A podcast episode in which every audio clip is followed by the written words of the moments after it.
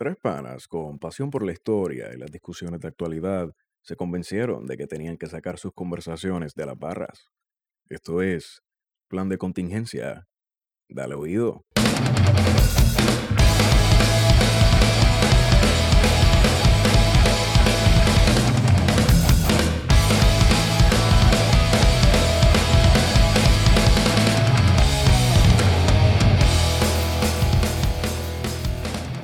Bueno, amigos y amigas que nos escuchan, este es el episodio número 29 del Plan de Contingencia. Plan de Contingencia es un podcast de tres amigos, hace tiempo no decía eso, de tres amigos que están, tienen momentos libres donde deciden sentarse a hablar, discutir un montón de cosas, pero sobre todo pensar la actualidad, el presente, el pasado y quizás el futuro puertorriqueño. Y eso que ustedes escuchan de fondo es, es la gota de ese destilado de la lágrima de monte que cae del alambique en el charco y que de- eventualmente se va a convertir en ese preciado líquido. El elixir, el elixir que usted se va a tomar en Navidad. Así las cosas me encuentro con la grata presencia, que ya es normal y que ustedes ya la esperan, de Warionex Padilla Martí. Saludos, gente. Amigos y amigas. Y le acaba de meter un cantazo sólido al micrófono, pero eso es parte de, de- de- de este ¿Qué podcast. se joda? Gajes del oficio. Y esa otra voz que ustedes escuchan, que es media ñata, dice Ñata. él, fañosa, Sí, medio fañoso. eh, Esteban Julio Gómez Geo, para efectos del. Cradic, ¿no? Saludos, pueblo de Puerto Rico. Y este- Milosovic. que está en el piso 9. Y este que les habla es Héctor Iván Arroyo Sierra, alias Feto. Y es para efectos de, de carpeteo, ¿no? Eh, no es para otra cosa. Esta es una semana como las que hace tiempo no teníamos. Muy convulsa. Explosiva. Muy convulsa. Muy convulsa. Es una cosa bien loca. Explosiva suena con, como noticia extra. Exacto. Suena como, su- suena como un disco del día, suena como noticias e- extra, suena como... Esto es como abrir una piñata. Como soy 18-2. 1802. Estás bajando línea, dale con calma. De- del otro lado van a empezar a quejarse y no estamos para esa. Aunque hay otra suite. Sí. Hay más en la Sí, torre y otras áreas. Sí, sí, la, Wow. ca- la 14 algo. Pero eso lo jugamos después en la lota, a ver si nos pegamos con ella. Con el Pues pega- la bolita. Pega cuatro bolitas, me gusta, revolucionario. Mm. La bolita es la lotería del pueblo. Pues mira, entre muchas de las cosas que han estado pasando esta semana en este mogote que flota, El mogote rodeado por agua. Yep. es que nuestra honrosa policía insular. eh, ¿Qué- Insular. qué está Cuando tú dices policía insular, ya yo sé que la cabrona viene. Sí, en el año 1934. Sí, ajá. a- al año 1934 le gustaba Le gustaría es no incautar el pitorro. No, en el año 1900 el- el- Esa era la orden, porque el- Claro, el- la prohibición. la prohibición empezó en el cosas. 20, aunque en Puerto Rico hubo una, una elección en- especial en, el vera- 17 en el verano de 1917 para prohibir el alcohol y, y ganó sorprendentemente ganó. Ganó. Sí, e- era una papeleta. Yo la un coco y una botella. Era un coco, una botella y una rueda, si no me equivoco. No había ninguna rueda. Eran dos opciones. ¿Sí No, o no? no, no, no. En la primera discusión, no. La papeleta estoy hablando de otra cosa. Ah. En la papeleta fueron sí o no. Un coco y una botella. Eh, Un y- poco como la buena vida. co- Que un poco después el PNP se apropió de eso. Sí, con pero, Ferrer pero, los 70. pero fíjate, Wario, cuando tú te vas a la cuestión del coco, el coco versus la botella, el coco se, se- fue, eh, la, la campaña del coco fue financiada por cosas tan locas como las logias masónicas, Y sobre todo las iglesias protestantes. en la- las Rico. iglesias Sí. protestantes, eh, las asociaciones. Exacto. Lo que pasa es que en esa época había algo que se llamaba las asociaciones temperancistas. Sí. Que venía Eh, con- Eso viene de Estados Unidos. Eh, y, y sí, era una... Entonces es más loco porque entonces en Puerto Rico, que es productor de ron, Bueno, eso, eso se tuvo que trabajar ¿Sabes? bajo legislación. Inclusive, eh, yo por lo menos en mi tesis he visto que, por ejemplo, productores de ron como Marqués, Barceló y compañía, pues de la nada empezaron a producir más... Eh, ¿Cómo se llama esta cuestión de, de echarse en el cuerpo? Que no alcoholado, alcohola- diversificaron su producción y se fueron al alcoholado y otros productos Se al- derivados del, La, la del prohibi- alcohol. de hecho, la prohibición del alcohol creó cosas como el ron Barceló dominicano. Claro, porque se mudaron, ¿no? Porque eran, eran familiares de, de, de, de Palo Viejo, de Marqués y compañía, que también en esa época pues impulsaba el ron superior. Pero... Oye, a ver, si es de bebelato, ustedes sí que saben, cabrones. Yo estoy aquí calladito escuchándolo.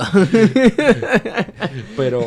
Pero, o sea, la- que la policía de Puerto Rico gaste recursos y esfuerzos para perseguir seguramente a unos dones. pero sí, mano, te- pero- mira qué es lo que pasa. Estamos en Navidad. Pero vámonos, pero- de las Navidades, dos cosas son seguras. José Noguera sale debajo de la piedra donde está escondido. No, no, porque él está, él Y- está con los positivos. positivo, todo el año, siempre positivo. todo el año, todo y el año. pitorro también se empieza a vender en la calle. Coño, pero De tamarindo, coco. De coco, papi, de coco. De coco. Para mí, Coco y almendra es la bestia. Oh, yo vas. Pero fíjate, pensando en, en esa época de, de la prohibición del alcohol, que bien la trajo Wario, a mí me resulta interesante que todos estos productores de alcohol, cuando se da la prohibición, lo que hicieron, lo que hicieron fue diversificarse. Ujú. Pero hay que vender alcoholado con cojones para llegar a los niveles de alcohol que se estaba haciendo. Yo tengo una, una teoría media boba que, que escribí de que a mí me gustaría saber si puedo tener, o sea, me gusta tener acceso al Departamento de Hacienda a las cosas que componían el alcoholado de esa época. Porque eh, yo creo que yo hablé esto contigo, Esteban, en algún Ah. momento de, de algo que se solidifica o se cristaliza en los 50, pero que en los periódicos desde los años 20 sucede, que es algo que se llamó el fenómeno de los hombres atómicos. Ah, sí, los atómicos. Sí. Y los hombres atómicos no eran otra cosa que estos dones trabajadores, clase pobre, arrimados, etcétera, etcétera, que se emborrachaban bebiendo de la botella de alcoholado o del alcohol que te Pero eso todavía sigue sí. O sea, todavía eso Mm, se usa. que- Yo he visto gente. No, Guario, en esa época Bueno, a mí me gustaría ver la receta con lo que se hacía, porque yo pienso, Que la gradación de alcohol era mucho más fuerte. no, que lo que te estaban vendiendo en la botella de alcoholado era ginebra. Diablo. Bueno, no sé. Yo- es una línea que yo tengo al- por ahí. Sí, sí, sí. No, O sea, el contrabando fue una realidad. Claro. No y, y precisamente el pitorro aparece como una respuesta a ese contrabando, porque mientras no se podía producir ron oficialmente, el pitorro aparece como una alternativa para la gente del campo. Sí, pero vamos, eso ya mucho antes del siglo XX, desde antes del siglo XX. Pero en el siglo XIX, con la aparición de la industria azucarera, que Puerto Rico tiene un boom en esa parte de la economía mundial, el ron pues ocupa ese espacio Yes. de manera legal, ¿no? Y que, y que nosotros, nosotros y, y valga la, la- la aclaración, nosotros no somos un, pa- un, un país, digamos, no somos, no somos una cultura que consuma alcohol al nivel de, por ejemplo, los apalaches gringos, Ajá. donde está el moonshine, donde se hace o en el whisky, Rusia, eso está cabrón. o el vodka que lo- los comunistas tienen que hacer propaganda en contra del alcohol. En contra del alcohol. No- Nosotros, yo creo que en Puerto Rico se consume mucho alcohol, pero culturalmente no hemos sido un país de, de, de, de Hemos evolucionado crearlo, también. de crearlo, porque no somos las islas del Caribe, y no lo digo despectivamente. No, no, pero- pero hemos evolucionado también porque tú te pones a pensar lo que tú me comentabas y que en efecto es cierto. O sea, si nos ponemos a verificar un periódico de la década del 30, la cantidad de marcas de rones que aparecen en un periódico es, es ridícula. Yo recuerdo que en los 60, una en los 50 con Esteban, 50 tal día, yo vi una vez un periódico que tenía 60 y pico. claro. De hecho, estaba el Instituto de Estudios del Ron en la UPR. So, el ron en Puerto Era Rico fue algo muy importante. Pero entonces tú lo comparas con, por ejemplo, no sé si Esteban se, cuando fue a, a- a Cuba, Ajá. que en las esquinas había un barril con ron Ah, sí. y tú ibas y llenabas tu cacharro de ron. Y o sea, no- el consumo de ron en Cuba Es es, normal. bastante, es normal, Normal. entre los jóvenes, Normal, sí. entre todo el mundo, o sea, entre todos los estratos sociales. es que el ron es normal, pienso yo, es bien caribeño. Es bien caribeño, pero en Puerto Rico como que ha sido desplazado por el- la cerveza.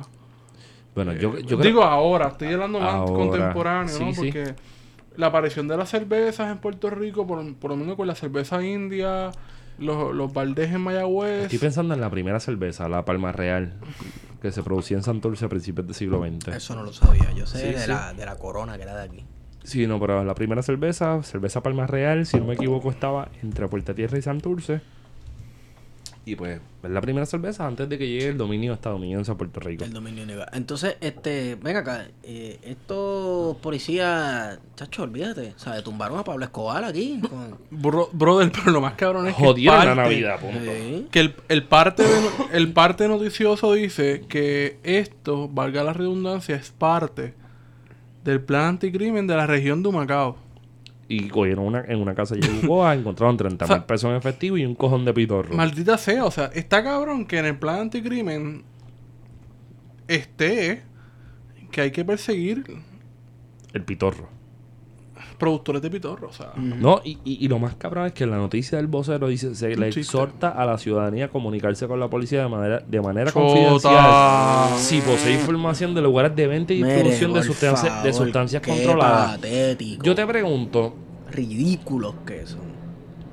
¿cómo afecta la producción de pitorro ¿Cómo afecta la producción de pitorro de marihuana a Puerto Rico? a Puerto Rico? Oye, pensando en que existen pitorros legales que saben a carajo, que no llegan a Son unas mierdas. Son unas basuras. Yo no quería decir eso, pero son unas mierdas. Pero entonces, ¿cómo, cómo tú me dices a mí que un par de botellas que de alguna manera van a llegar a convertirse en capital de la felicidad? En lo cual yo me refiero a unir familia, a una que otra cosa. O sea, hacer pitorro no es tan, no es tan difícil. O sea, eso es agua, agua, melaza, levadura. Se fermenta, proceso de destilación, tienes ron. Está bien, cool. Pero el Estado tiene la necesidad de meterse inclusive en ese proceso. Lo que pasa es que también Es más, en- eh, hay envuelto en eso esta cuestión de los estándares de salubridad cuando tú vas a producir algo para comer o beber. Que, by the way, son impuestos por los federales. Claro que son, sí, son cosas sí son federales. Porque yo no creo que en la época de Navidad, que es cuando más se consume pitorro en Puerto Rico, el pitorro no es un producto que sustituye al ron o al whisky o a la cerveza, etcétera. Cosa que, wow, estamos perdiendo tanto dinero que pudiéramos recoger en Es impuestos. parte de un culto. O sea, es pa- exacto. De, En- de- de un, de, un, no, de un rito, perdón, no un es, culto. es un rito. Digo, entonces- y todos los países latinos, eh, caribeños tienen ese tipo de ron, Claro que sí. entre comillas, ilegal. Claro, claro. Entonces, vamos, ¿cómo se consume aquel pitorro? Ah, diablo, te bajaste cinco botellas en un par de una noche. No, Oh, mano, sí, sí. todo el mundo se Un shot. todo el mundo se sirve un chocito, ah, el pitorro, papá, y la misma botella incluso, yo tengo una yo tengo una botella que la tengo desde el año rehúsa, antepasado. se Se, rehúsa. una y otra vez y eso es poco a poco, eso es una vez al año, no hace daño y ya.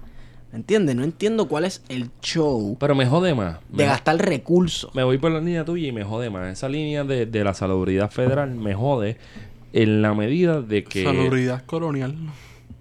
Pues lo hay, está bien, Mario. Lo hay, está- lo hay. esti- estipulado estamos ahí. Lo hay, Desde España lo hay, de hecho. Coño, pero que... ¿Cuán saludable es meterse un canto de morcilla en la fucking boca? No lo es. ¿Sabes? Qué rico. Si vamos a hablar de salubridad, pues No. hablemos de los fafú, que es la comida más accesible para gente con escasos recursos. Sin embargo, hablemos de salubridad y, y como tú apagas las luces en un Kentucky y las jatas salen como si fuera ratatouille a hacer fiesta, ya sea freírse pollos para ellos mismos, cabrón. Sí. Entonces, ¿cuál Sí. es el doble? Entonces, otra cosa que me hace pensar, caramba, necesitamos más iluminación y más policía, pero que los policías están en el monte trepa cogiendo pitojos. Exacto. Que no hay policía entonces. Exacto, esa- eh, eh, eh, eso es lo que, a mí me, lo que a mí me preocupa. ¿Cuáles son las prioridades? El pitorro. Y, y para mí, o sea, hay, hay pitorro de piña y cherry.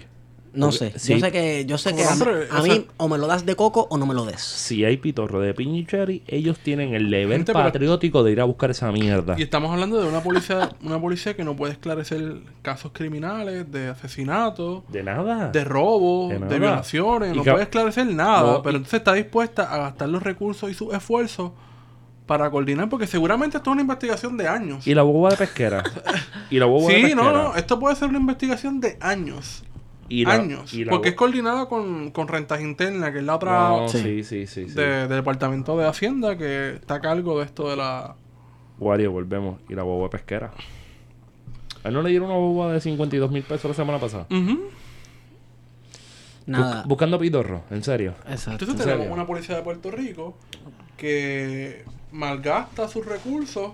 Tienes, un, tienes helicópteros de la policía. Gastaron 34 millones de dólares en cuatro helicópteros bajo la administración de García Padilla. ¿Para qué?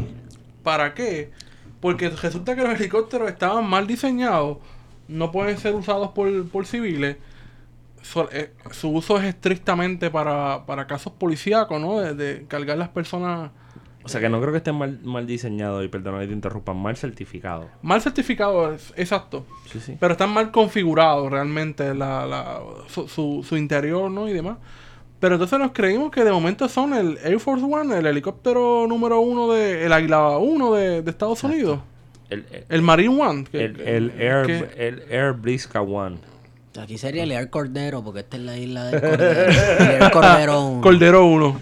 Se me diga cordero y helicóptero a la vez que se pone problemático. O sea, brother, o sea, ga- gastar los recursos de, de- del gobierno. Y esto fue una investigación que sacaron los los J sus rayos X y en concreto Valeria Collazo Cañizares. Utilizar los recursos de, de la policía, que son escasos, de un helicóptero, para transportar a la familia, a la primera familia, entre comillas, de Puerto Rico, a los Rosselló, a su casa de, de verano en Fajardo. Sí, a comer mierda. Es una cabronada. ¿Seguro? Lo es. Seguro que sí. Lo es. Entonces yo no, en realidad, vamos, yo no veo diferencia con eso.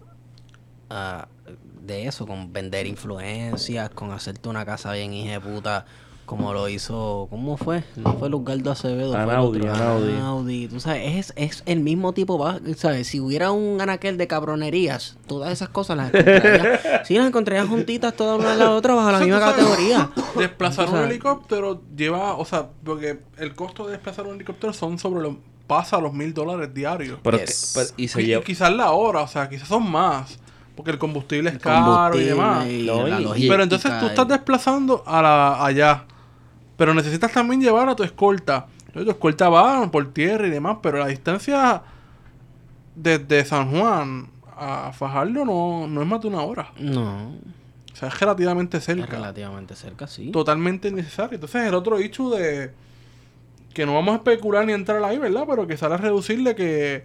eh, yo no sé ni cómo decirlo. Está hablando de gente en cuerna, ¿verdad? Sí, mano, es que eso no es importante, pero No es importante. sale a reducir en el Pues, sentido de que se no. utilizan recursos para. No, ella no se puede montar aquí. Tiene que irse en otro helicóptero. Mira, te voy a decir. Entonces, algo. los pocos helicópteros que tiene Fura, los los- gastas innecesariamente sus recursos en eso. Te voy a decir algo. Este.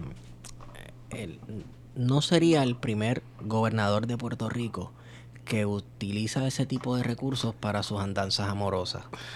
Un saludo a Muñoz Marín. Saludo Eso a Muñoz Marín, saludo a otros cuantos por ahí que no se han muerto. Sánchez Entonces, Vilella. y, y otros más que no se han muerto. No, Pero Sánchez no Vilella, han bendito, yo lo quiero recordar como una. No sé. Dale para adelante, bebo. Sí, sí. Dale para adelante. Yo no tengo nada malo de decirle de Sánchez Yo Vilella. pienso que San- Sánchez, Vilella era un hombre eh, Sánchez Vilella era un hombre que bruto no era. Pensó a Puerto. Rico. ¿Sabes? Era un hombre lo que construyó. bruto no era. Lo construyó y lo pensó y Ferré se lucró de eso.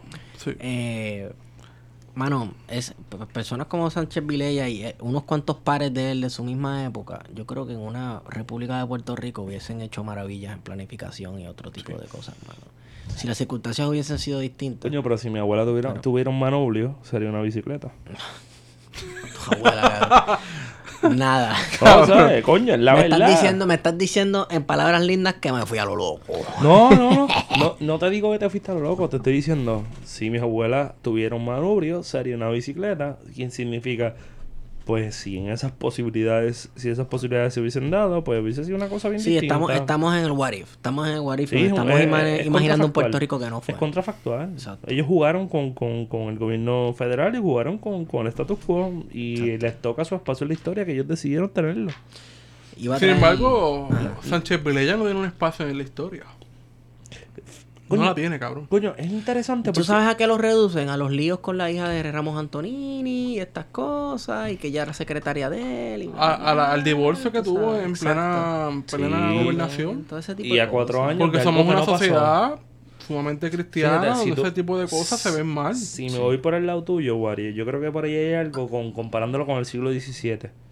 En el siglo XVII no pasó nada en Puerto Rico. Nada. Siglo en blanco. Es el siglo, en, Nada. es, es- es el siglo en blanco. Pero eso es mentira. Obviamente es mentira. pero Para la entonces, historia oficial, vamos.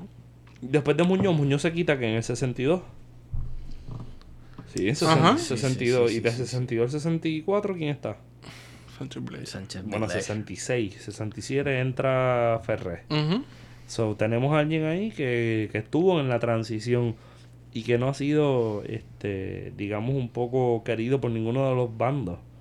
La academia le respeta a Sánchez Virella lo que hizo. Sí, Sobre pero todo como no se le porque me respeta. parece que la escuela de, de administración Se llama, pública o lleva de su nombre. lleva el nombre de También creo que hay un poco de rencor porque a él se le culpa de haber sido la causa del, la victoria del PNP. de la victoria del PNP cuando en realidad ya el Partido Popular dejaba haber un desgaste No, este, definitivo. político Ah, ahí yo pienso que había algo. entonces. Y culpárselo todo a Sánchez Vilellas porque eso es su propio partido. Siempre había una teoría también de, de los federales que intervinieron en las elecciones. ¿O sí? Estamos en un país intervenido militarmente, así que no. Todo es posible. Ese Todo es tipo de cosas posible. todo es posible. eso. todo todo Eh, es posible en la viña del señor federal. Sí, sí, definitivamente. Definitivamente. ¿Qué tenemos, Gordón? Dale por ahí para abajo. Pues en ese sentido, Yo de- estoy jodido, discúlpenme, gente. Yo estoy del botando el helicóptero, el escándalo del helicóptero es vergonzoso, mano. O sea, demuestra que tuvimos un, o sea, que, que el gobierno utilizó un helicóptero, gastó recursos y sigue gastándolo para transportarse para sus cosas personales. Y, y de ahí pasamos de que si eh, la rama ejecutiva está podrida de, de casos así de, de, de corrupción y de malgasto de recursos y esfuerzos, Baja esa línea. Está linda, está linda, bájala. pasamos a la rama judicial con, con, con una secretaria de justicia que, Que no compone mucho. que no compone nada. O sea, una persona que fue procuradora de la mujer que no hizo un carajo por las mujeres de Puerto Rico. Y esto le podemos preguntar a toda la, a la colectiva feminista, a, a todas las organizaciones feministas en Puerto Rico y todas te van a decir lo mismo. Wanda Vázquez fue un cero a la izquierda bajo la presidencia de la Procuraduría de la Mujer. Sí. Y como secretaria de justicia, ni se diga, otro cero a la izquierda. Eh, la cuestión es que Wanda Vázquez, un damage control que hace en radio con este comunicador que es Rubén Sánchez y entre otros medios. Dame un bolígrafo para hacer. bol- Ese mismo te iba a decir. Un bolígrafo por ahí. Yes. Eh, el caso del WhatsApp. Espérate, no lo dije. Eh, Rubén Sánchez es el El guitarreño de la radio. El guitarreño de la radio, pero tiene una audiencia cabrona. Y, Yo y lo son oigo. entrevistas por, por encargo, tampoco nos llevamos engaño. O sea, Sí, yo, Claro. yo lo Ahí- oigo. Yo lo oigo. ahí- sí, sí. Yo escucho Radio Universidad. Sí, Y eso me da paz mental porque... Pero fíjense, hace como dos meses dije que no iba a escuchar radio los lunes, AM. No escucho radio AM ni FM, los lunes. Corillo, Ujú. empezó un mes. Tuve dos meses sin escuchar radio AM los lunes. Hoy no escuché ni ayer radio AM, los martes tampoco. Yo escuché hoy como media hora de, de la de las 6 de la tarde del programa de Dávila Colón. Wow, una joya. Y Yo no escucho ya lo eso. estaban al. Mis niveles de serotonina y de dopamina y todas esas cosas se van por el piso cuando cuando, cuando escucho radio AM en realidad. No he vuelto a escuchar Mira. radio AM, brother. Volviendo a lo del al- el caso de WhatsApp, que sabemos que está el ex juez Rafael Ramos, de allá de ese Ramos. hermoso pueblo de, De, de Moca, Moca. Ramos Sáenz. Pueblo de genios y gigantes. Bueno, hay gente Intelectual. buena como Jorge y Efraín que nos escuchan. Un saludito a Frau. Mira, pero, pero Mira. by, by the way, es, de ahí va a ser una banda. La banda de Cuchín y los niños genios. Niños. Una banda de post-punk puertorriqueña. Sí, va a estar llorando todo el tiempo, ¿verdad? Ya. Mira, la cosa es que Wanda Vázquez refiere al FEI, al caso del WhatsApp, ¿verdad? Pero curiosamente, el fiscal especial independiente solamente encuentra caso para Rafael Ramos. Que él habla solo, el tipo está loco. O sea, como que él no está en WhatsApp, hay evidencia, screenshot y demás. No, no, no, pero él es el culpable. Pero entonces la alegación es que ella intervino eh, para buscar penas más severas para uno de los acusados. Y que Itza García, que Pero también es una de las que está involucrada. Te, te detengo ahí. Eso tiene que ver con el caso de una gente que escaló en la casa de la Sí, hija. Sí, sí, Está sí, bien, por ahí vamos, por ahí vamos. Y entonces, el caso es que para empezar, está el Departamento de Justicia, está el fiscal especial independiente, que lo dice la palabra, independiente. Y como diría... Entonces tú no puedes, como secretaria de justicia, intervenir en los procesos que llevan a cabo ese, ese panel. O sea, como diría Sánchez Ramos, nietos de... nie- hijo de Sánchez Vilella, nieto de Ramos Antonini. Esto Una es cosa una, es una otra cosa la otra es cosa, otra otra cosa. Prócer. La coma y lo hizo eterno esa mierda. Ese buche está bueno, Wario. Ah, está bueno. La cosa es que, pensando un poco, pues Isa García, que fue la creadora de ese magnífico plan para Puerto Rico, Coffee break. el Coffee Break, que nunca lo hemos visto, maldita sea, o sea, ese plan se desechó, No, aquí no hay plan. no hay plan. Le dijeron a los federales ayer que no hay plan. Por lo menos Tito tiene un plan. Aunque sea una mierda y una leña. sin tiene un plan. contrato, sin contrato. Pero esta gente no tiene, no tiene plan. No voy, no voy para allá, no voy para allá. Me quedo, me quedo hasta ahí sin contrato. Mira, pues Isa Pero García. claro, claro, no, no es una cosa buena. Isa García intentó presionar también a, a, a Wanda Vázquez. Eso es lo que se presume. gordo. Eso es lo que se presume. Entonces, pues, hay una riña entre el poder ejecutivo, porque Isa García trabajaba en Fortaleza, Eso es así. Y el poder del judicial, entre comillas, que se supone que es independiente, representado por el Tribunal Supremo y también por el Departamento de Justicia. Y desde la tercera cuerda viene Zulma Rosario. Con, con una silla. Que es la persona más antiética Claro. que puede haber en Puerto Pero Rico. está ahí. Y dirige la Oficina de Ética Gubernamental. No, y viene de una ter- Esteban, desde una tercera cuerda. O sea, esto es como una, esto es como un triple threat entre Mira, pues, el sucio Do- Dodge Mantel, Carlitos Colón y el Invader. Wanda Vázquez interpretó que era coacción lo que estaba haciendo Isa Vázquez.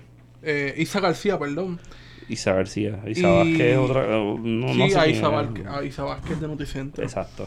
Eh, entonces el gobernador pues refirió a Wanda Vázquez a, a ética gubernamental.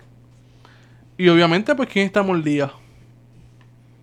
Pues Wanda Wow, Vázquez. Wanda Wanda Vázquez. Vázquez, sí, sí. Pues soltó su, su versión en la, en la radio y en los medios de comunicación. Espérate, me perdí. Victimizándose, Me perdí. naturalmente. Me perdí. Tenemos a, a- a Zulma Rosario, viene desde la tercera cuerda. Ujú. Ella viene como Sting. Que ella nunca volando. ve casos de ética. O sea, ella Porque ella puede no tiene estar robando ética. en la cara. Porque no tiene y ella, ética. no, no, no, pero ahí no está pasando nada porque no hay ninguna evidencia. No, no hay ética. Entonces tienes a Coto Vive, Nidia, Que preside, ajá. el, el panel pa- el panel del de- panel El fiscal especial de- independiente, ah, sí, el panel sobre el eh, FEI. El PFI. Ajá. Por decirlo feo y sonar El latinoamericano. panel sobre el Face. sí.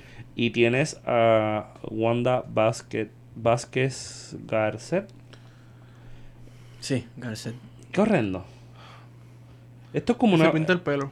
Sí, se pinta el pelo, pero a mí no me molesta que se pinte el pelo porque yo no soy atalaya, pero la pendejada la pendejada es que literalmente es una pelea, un- es un triple, Pero, o sea, vamos- way match. Vamos Yes. a pensar esto. Es una pelea de las tres ramas del gobierno. Del- es una pelea del PNP. Es una pelea del PNP, pero que se está viendo y, y demuestra el colapso del Estado. Definitivo. De eso que llamamos el Estado, que De- está representado por un sistema republicano de gobierno, entre comillas, ¿Qué es un sistema republicano, Wario? De gobierno. División de una poderes. división de poderes, ramas. Y se basa en, lo, en Newton, en los ¿verdad? pesos y contrapesos, Ah, qué hermoso. Estoy con la gente que me tocaba estar. y no existen esos pesos y contrapesos en Puerto Rico. Pues fíjate, yo pienso, que tienes- yo pienso que después de Fortunio no hay pesos y contrapesos. Nunca los hubo, cabrones. Yo pienso que lo- los hubo por lo menos en el 90, 92, 92 para allá arriba. Ah, 90. sí. Incluso en Estados Unidos, que colonial. uno puede diferirle todo lo que uno quiera. No, eh, la colonia está, este, Esteban, pero yo pienso que en el momento que los pesos y contrapesos estuvieron un poquito menos peso para nosotros, fueron, fueron los 90. Nunca, no- nunca nos beneficiaron, pero incluso en Estados Unidos, donde se origina toda esta teoría de la separación de poderes, aunque es en Francia, eh, donde Sí, se pone sí, en práctica originalmente es, en Rousseau, Estados Unidos. O esto sea, es Rousseau. no, sí, la revolución La- norteamericana. claro, donde, se- 1776. donde se pone en práctica es en Estados Unidos, porque Francia naturalmente tuvo uno- uno- unos periodos, ¿verdad? De, de- De picar de cabeza. guerra, de picar cabeza. Sí. Que había que hacerlo. O sea, yo creo que los verdaderos republicanos son los que pican cabeza. By the way, dame un, se- da- Es da- verdad. Pobre Maximiliano da- Robespierre. dame un segundo. va- dame un segundo. Esto es un privilegio personal. Un saludito a Yadiel Cruz Arroyo, mi sobrino, que escucha este podcast. No sé por qué lo oye. Pero él me dijo hace dos días: en Francia se acabó la guillotina eh, más o menos como una semana antes de que saliera la misma Star Wars. O sea, la primera Star Wars. Hice el search. Va a cumplir 12 años. Y en esos 11 años su chamaco la está metiendo. Se jodió, barrilito. Por poco. Pichea. Ay, Dios Bajé la mano y le di sin querer. Temblé. pero, pero, 11 años le está metiendo cabrón porque yo no sabía que todavía en 1974 le podía picar la cabeza a alguien. en ¿Sabes qué pasa? La guillotina se originó como un método misericordioso y bastante avanti de Mira, ejecución. equitativo. Equitativo también. Porque todo el mundo moría con la guillotina. Desde el más el, el más paupérrimo pobre para la guillotina. El El, rey para la guillotina. Todo el mundo iba para el mismo lado de la guillotina. Allí te, te asomaban la cabeza ¿Antonieta entre era la- que se llamaba la, la tipa esta? Sí, sí, sí. Sí. María Antonieta. Entonces, María Antonieta de las Nieves. Entonces, No, coño, mano, esa la chavo, no te pongas cabrón. eh, Pues mira, ajá, eh, volviendo un poco, Nos fuimos con la- el Coño, pero de- esa, coño, y saludito a Derek, que ustedes lo conocen. Mira, pues si bien el sistema republicano se teoriza en Francia, se pone en práctica en Estados Unidos, la realidad del caso es que uno puede, a pesar de que con todas sus luces y sus sombras en Estados Unidos sigue existiendo, dentro de la lógica de Estados Unidos, unos pesos y unos contrapesos. Que están la- los grandes intereses envueltos detrás, pues claro sí. que sí. Que está el garete, punto. Que está el garete. Pero en Puerto Rico nunca ha funcionado el sistema de pesos y contrapesos porque No. son los partidos. El partido No. Bueno, gobierno si lo fundamos- funciona como un partido estalinista No. que se queda con todo. En el Exacto. 52, en el 52. En el 50 tiran la ley 600, ¿verdad? Se crea la constitución. Cuando se crea la, constitución, lo que lo, envían un Lamborghini con la- a los federales y vieron un Hyundai cuatro puertas. Sí, porque entonces voten ustedes la constitución, pero nosotros al final de cabo podemos hacer las enmiendas que queramos, pero ustedes no las van a votar. Esa es la enmienda Plat. Claro. Es la enmienda Plat boricua, por decir Sí, algo. sí. Pero entonces... ustedes saben, eh, eh, algo me voy en un viaje. Este, vámonos atrás hacia Roma. ok, ustedes saben que cabrón. Roma tuvo su periodo de república en la cual la gobernaban unos cuerpos, un cuerpo de senado, senado constituido por la plebe y los ecuestres y estas distintas clases. Una vez se instaló un emperador, que el primer emperador en propiedad fue este Augusto. Ustedes saben que todo ese periodo de los emperadores de Roma, el Senado, el cuerpo legislativo, no dejó de existir. Quiero que sepan que Wario está pichando por lo menos por los últimos 30 segundos. No, señor, ningún, No. ningún. Hay un paralelo. Espérate, espérate, espérate. Yo estuve... Pero el Senado estaba lleno de viejos, o sea, de gente Sí. privilegiada. Sí, o sea, los Los ecuestres. colores todavía hoy que utiliza el Senado, el rojo, representa el privilegio. Versus la Cámara, que es la o sea, representa el pueblo, verde. Sí. Pero, pero, sí. La plebe versus los ecuestres Tengo- y las clases ¿Qué tú estudiaste? América. Sí, historia de América. ¿Y tú? Historia de Europa. Eh, Iberoamérica, Digo, no, no. Iberoamérica para mí. Está bien, está bien, eso se explica. Porque yo estoy acá como que tratando de entenderlos a ustedes y de momento como que Pero es una pierdo. cosa porque en bachillerato pues uno estudia una cosa y en maestría pues uno se enfoca. No, y la, y la pendeja es que cierto. una cosa es una cosa. Y otra Y cosa. otra, es- otra Lo que cosa. pasa es que cuando en bachillerato en humanidades tú cogiste, cuando te requerían dos clases de humanidades, tú cogiste 7 y 8, eres un nerdo que te gustan las espaditas y los juegos de computadora de estrategia, pues... eh, pues ¿Te gusta el mundo occidental? Yo lo Sí, sé. es No, y el oriental, vamos a hablar de Japón si tú quieres. Entonces, este... Eso no, eso no es oriental.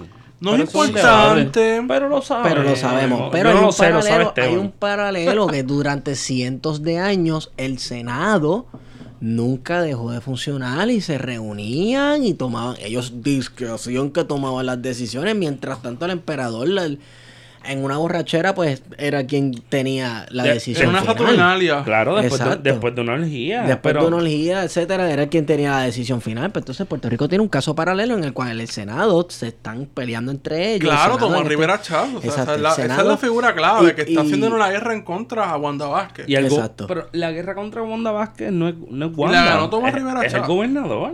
Pero la ganó Tomás Rivera Chávez porque O sea- tuvo que ceder el gobernador para referirla a épica gubernamental.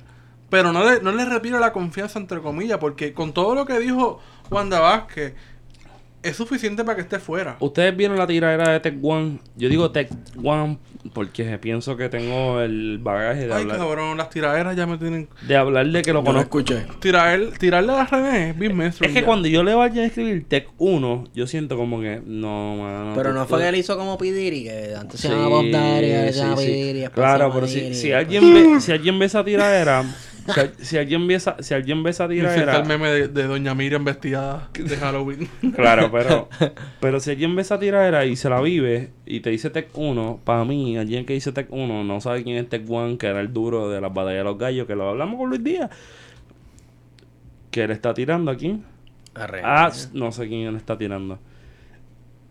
Lo más cabrón es que Tech One puede ser el tipo más duro improvisando y nunca va a llegarle a la improvisación del gobierno de Ricardo Rosselló.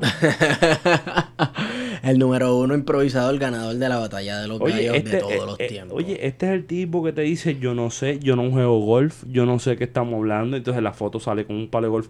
Oye, Ricky no sabe la diferencia entre una bola de softball y una bola de pelota. Eso está claro. Entonces, Pero, ajá. eso no significa que no se puso a joder por ahí viajando en el, en el, en el helicóptero. Helicóptero, tero, tero, tero. Y eso no significa que no tenga la más mínima de lo que pasa. Lo que pasa es que hay algo bien... Se hace el pendejo. Y ahí, ahí es donde voy. Entonces nos lo venden como que él es el pendejo y está rodeado de gente que es mala. Que se Que atreve lo a coger los mal y qué sé yo qué. Hay gente que dice... Y lo venden como inocente porque él es- Exacto. Exacto, sí. Esa es la como narrativa el- neoliberal. Es como el papá, que él nunca sabía nada. Están robando en la cara de él, pero yo no vi. Yo no vi nada. Yo no, sé, no, yo no sé nada de eso. Pillo, Pero esa es la misma narrativa neoliberal de que él es ajeno a todo lo que está pasando. Y es que hay unos tecnócratas o demás que son, pues, que se desviaron y, y demás. Y que él no sabe nada, él está ajeno, él es apolítico a Su eso. carga, su carga es demasiado Bueno, porque es el hijo del Mesías, no está tan fácil. Exacto. Oye, me tenías esa... Ese, me pusiste esa imagen del hijo del Mesías ahí. Wow. La verdad que Ricardo, Ricardo Rosselló tal parece que es como que con esto del Mesías y el hijo del Mesías pareciera como si fuera la culminación de un proyecto de instalar a alguien en el poder que yo pensaba que se iba a cumplir con Fortuño, porque Fortuño bastante cabrón. Sí. Este- Mira, mano, pensando en otras de las noticias que, que hay que destacar, y un saludo a Luis Armando, eh, ingeniero y que ha estado trabajando el asunto de la electricidad en Puerto Rico. Sí. Y la- las fuentes alternativas. Eh, Y las fuentes alternas y, y- y las posibilidades alternas también de pensar Sí. otro Puerto Rico que es posible eh, dentro de todo este pesimismo y nihilismo que, que a veces impera y que, y que se apodera de uno. Es el asunto de la energía, eh, energía nuclear, ¿no? Sí. Esta semana sale a reducir que eh, la Universidad de Puerto Rico en Mayagüez, el, el colegio, eh, organizó una conferencia con una serie de compañías eh, multinacionales vinculadas a la energía nuclear para llevar a cabo una, un conversatorio en el recinto de Mayagüez, en- específicamente en la Facultad de Ingeniería Eléctrica. Eh, en síntesis, se reunieron con el alcalde de San Sebastián, antes de ir a Mayagüez a discutir el asunto de la energía nuclear, y le presentaron a, a esta lumbrera de, de alcalde que llevamos de- un grupo de personas lleva denunciando desde hace meses eh, lo que se notaba a leguas que era una falsa Pepino Power que se dedicó entre comillas a restaurar el servicio eléctrico desde el municipalismo desde el municipio. Eh, cree en la posibilidad de que en San Sebastián se pueda construir una planta nuclear. Bueno, tú sabes que, lo que yo soy bien ignorante en estos temas de generación de energía, fuentes de energía. Brother, pero no es que ser etcétera. ignorante, porque San Sebastián tiene un cabrón lago. Oaxaca, de, de ahí es mi familia. Y tiene, Ya la diste bien duro a la mesa ahorita. ¿y sabes lo que tiene? Ajá. Canales de riego. Sí, los, ca- los, los, los canales. Salen de ahí hasta Isabela. Estos es de los primeros proyectos de, de riego en Puerto Rico. Sí, Entre no. la costa Yo- sur y yo la costa norte yo son estoy- de los primeros proyectos de riego que se... Bueno, para pues pensar en los libros de. Arthur Jaeger, de lo- los reportes anuales del gobernador, Están mamando con el río Culebrina. no, no, ya estaban pensando en construir un canal de riego para el Valle de Isabela. Pues fíjate, yo creo que los canales de riego cumplieron 100 años. Sí, lo cumplieron. Los, de, los del norte, los del sur todavía. Pero el que alguien está hablando de, de una cosa tan cabronamente compleja como una planta de generación de energía nuclear está bastante difícil porque estoy pensando en DOMS en Rincón, Sí. Claro. que nunca abrió. Eh, le traje ahí a un- le presté un libro a, a Esteban de Oh, sí. que Coño, no se te- llama Tiempos Binarios. No te lo dio, no te lo dio, te lo prestó. Es Presta. prestado. No los devuelve, no, el cabrón no los devuelve. Pero no. Pues a lo mejor sí, se lo regalaré o no sé, a lo mejor se quedará con él. Bueno, lo voy, no a soy necesi- así. lo voy a necesitar para la tesis. Ay, me imagino. Se llama Tiempos Binarios, que es la historia de Puerto Rico desde la, de la, de la Guerra Fría, ¿no? Desde Puerto Rico. Está bueno Eh, eso. La cuestión es que tiene varios ensayos y una de las de los ensayos que tiene eh, este libro trata sobre el asunto de bonus, ¿no? Y se hizo Sí. un documental en WIPR, en Canal 6, Ujú. que se llama Mater Atómica y se discute a profundidad aquel proyecto que se conoció como Átomos para la Paz, que da paso a- al proyecto Bonus en Puerto Rico, en Rincón específicamente, Sí. que consistió no solamente en construir una planta de energía nuclear en Rincón, sino también construir un reactor nuclear, que mucha gente se olvida de esto, en Mayagüez. Todavía hoy en Mayagüez, en el recinto universitario de Mayagüez, en el colegio, justo al lado del edificio de biología, están los remanentes de un reactor nuclear para uso experimental de estudios de Pero- la Facultad de, de, de Artes y Ciencias, específicamente el Pero- Departamento de Física. Coño, pero yo pensaba que tú eras más soviético que eso. ¿A, a qué te referías? Que, que en Cuba también se experimentó con energía nuclear, pero fue más tardío. Chernobyl.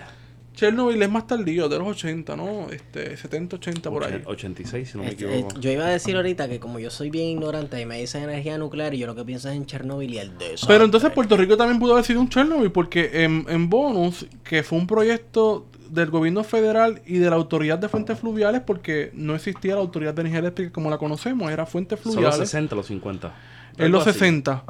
Eh, y en el proyecto de Átomos para la Paz que empezó Eisenhower. Átomos para la paz, Claro, cabrón, sí, o sí, sea, porque todo esto está in- implícito en lo que se conocía como el proyecto, el punto cuarto de, de colaboración sí, sí, sí. Tecnológica eso, y demás. Eso, eso no te lo enseñaron por allá por... Eso no fue en. Wikipedia, pero eh, recuerda. No, no, no, y tampoco se lo enseñan a esa gente que viene de allá del sur. Pero en punto cuarto, Puerto Rico tomó un, una, un rol importante, protagónico, ¿no? Claro Porque sí. se convirtió en un centro técnico para las vecinas, Para el Caribe. para el Caribe, y. Latinoamérica. Incluso vino gente de África a Puerto Rico a, Sí, sí. a recibir, eh, entre comillas, ¿no? Este educación técnica para distintas eh, situaciones para poder salir de, de lo que se conocía como el subdesarrollo. El primer mundo, tercer Ujú, mundo. y poder insertarse en países en vías del desarrollo y, y desarrollarse. Resulta que Bonus se construye para ver la viabilidad económica de una planta nuclear y dos, para ver cuán posible era la utilización de agua para la, la utilización de vapor, ¿no? Sí. Pero hay una cosa interesante. Y, y Esa perdona, es la cuestión técnica que yo no la perdona que te detenga. Yo puedo conocerte la estudié- cuestión yo histórica. Estudié pero- química un tiempo, antes de querer ser historiador y, y sociólogo o lo que sea. Estudié química. Cuando tú le metes agua agua pura a un reactor nuclear, sale agua iónica media rara. No, que- no, pero tú lo que utilizas es el vapor de esa agua. Exacto. Y en que Y con- entonces eso mueve una turbina, y- naturalmente. Ajá, bueno, pero esa agua que se va a convertir eventualmente en agua de nuevo, en estado En el ciclo. en estado natural, que digamos a temperatura ambiente, esa agua es, es radioactiva también. No, porque Bueno, yo estoy casi 100%. si hay una fusión se calienta el agua, no se supone que esté en contacto con esa... Pausa. Pausa, pausa, pausa, pausa. Digo, yo estoy hablando de- del total... eh, Yo si hablo aquí voy a hablar out of my ass, como dicen los gringos. Yo creo que para hablar de esto, ¿verdad? Teniendo los tecnicismos en consideración, hablar bien sobre los temas más específicos de la generación de energía nuclear, hay que invitar a alguien que sepa hablar del Me tema. voy a traer un profesor de recibo. yo creo que José Lozada, o José Lozada, Lozada, yo creo que es ingeniero eléctrico. Eh, bueno, y también tenemos a Luis Armando, que quizás nos puede ahondar más del, sí. tema. Pienso que no hace falta, pienso que hace falta un ingeniero, pero hace falta un químico. Y podemos hacerlo. Sí, pero nada, la cuestión es que Bonus, tu Bonus cerró porque... Ah, qué salud. bueno. Chócala ahí, chócala ahí. Qué lindo. Salud. Yo quisiera que Porque... cada vez que choquemos la cerveza suene una campana. Plin, plin, como unas campanas medievales. Bonus cierra porque, entre otras cosas, no era viable económicamente los costos de mantenimiento. Y dos, porque la comunidad siempre alegó que hubo un escape. Un Chernobyl. En Ah, en- pequeña escala. En rincón. Hay estudios que demuestran que Ah, la población cercana a la, al reactor nuclear, A, a Doms.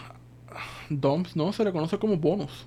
DOMS es la playa, o sea, del- Por- por, el do- domo del, del reactor. Exacto. Doms es la playa donde sale una olita, una derecha bien sólida. Una de las mejores playas, de hecho, para la Para en Puerto Rico. para Para tabla. sí, Para en el tabla. Para mí la mejor es en Vega Baja, pero eso es... Ay, cabrón, siempre. Vega Baja. Eso es como la gente de Ponce. No, en verdad, en verdad, la mejor ola para coger tabla para mí son los tubos en Manatí. Y eso nadie que me lo quite. Los Anyway, dónde? a nadie se lo quita quién a mí. Manatí es una, una ola gorda. las mejores playas de Puerto. Rico están en Cabo Rojo y ustedes lo saben. Las mejores playas para sentarte a, jugar con COVID. Anyway, volviendo al tema. Aquí lo importante es que los tres estamos 100% de acuerdo que las playas del área metro es una mierda. Cuando me dicen, cogí olas en Pine Grove. ¿Y cuánto fue esa ola? Cuatro. En el penco, ¿cómo es?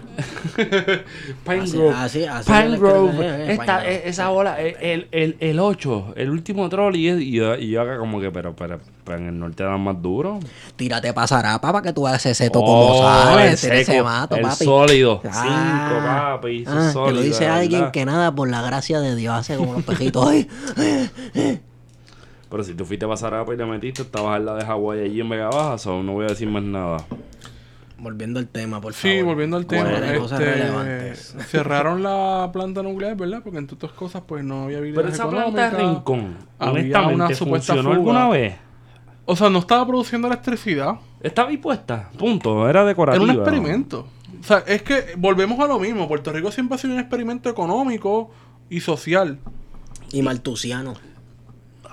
Puede ser. Sí. Pues, Sí, no, sí, sí. pues la es. píldora y la operación. Claro, y socialmente aquí se experimentaron un montón de cosas. O sea, la fundación de una escuela de trabajo social en la UPR no se dio de la nada. La fundación de una facultad de ciencias sociales en general. La, fundación de un ti- instituto de relaciones del trabajo. Claro, nada está haciendo de la nada. La fundación de, de una de una facultad de ingeniería, sobre todo especializada en ingeniería química, vinculada a que la industria de la caña y posteriormente a la industria de- del petróleo, ¿no? A las petroquímicas en el sur.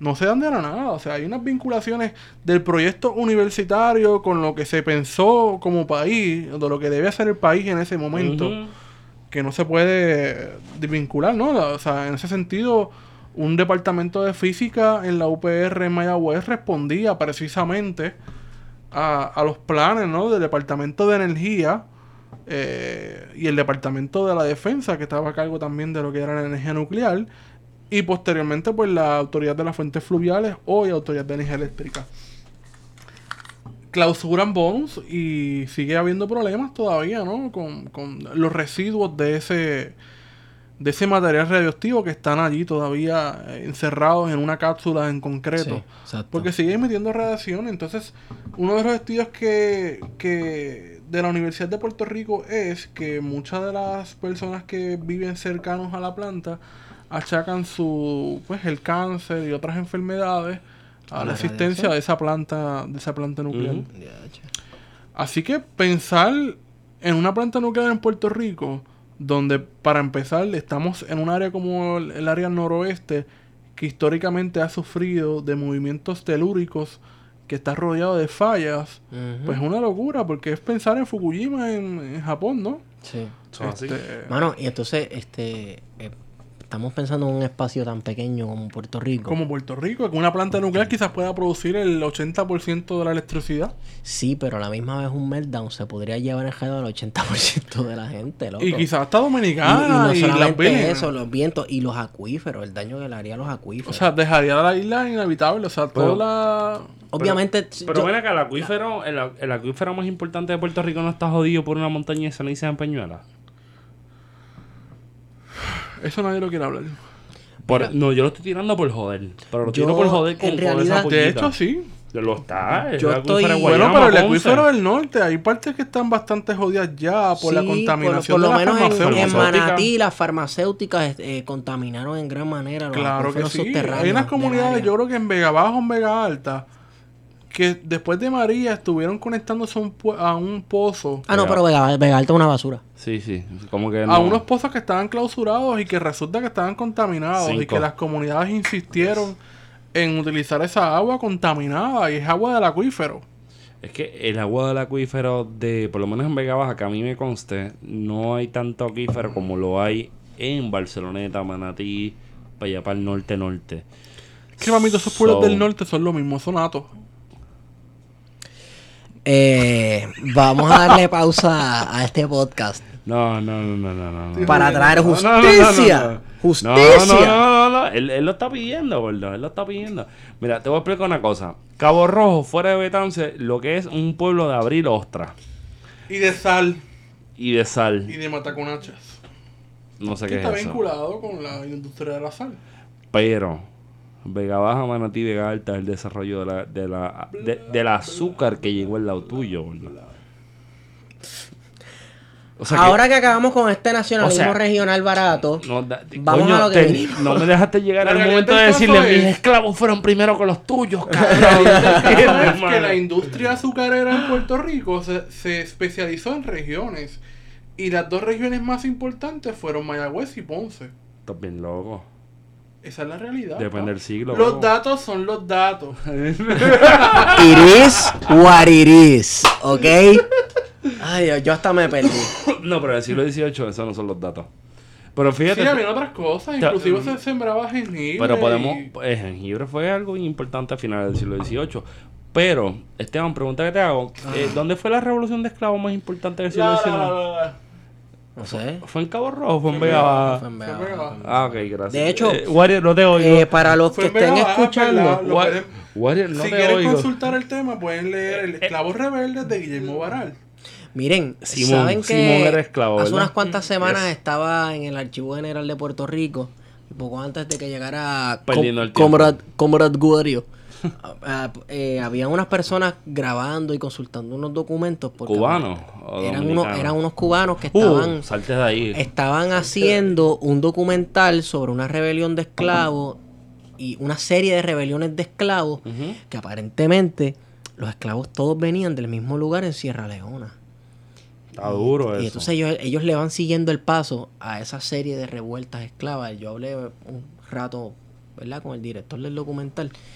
Y algo bien interesante porque aquí cuando uno va a hacer tesis dice, no me hables ni de esclavitud, ni de azúcar, ni de esto, ni lo otro, pero la esclavitud es un Había que, que, que siempre da de qué hablar y siempre hay otros, ¿verdad? Otros matices Brother, que es como la economía de plantación. O sea, si, si, si uno se pone a pensar el asunto de la economía de plantación, la economía de plantación sigue vigente.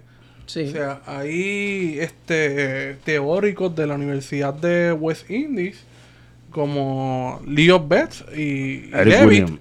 que Eric era Williams. canadiense, Eric Williams. o incluso Eric Williams, Gracias. exacto.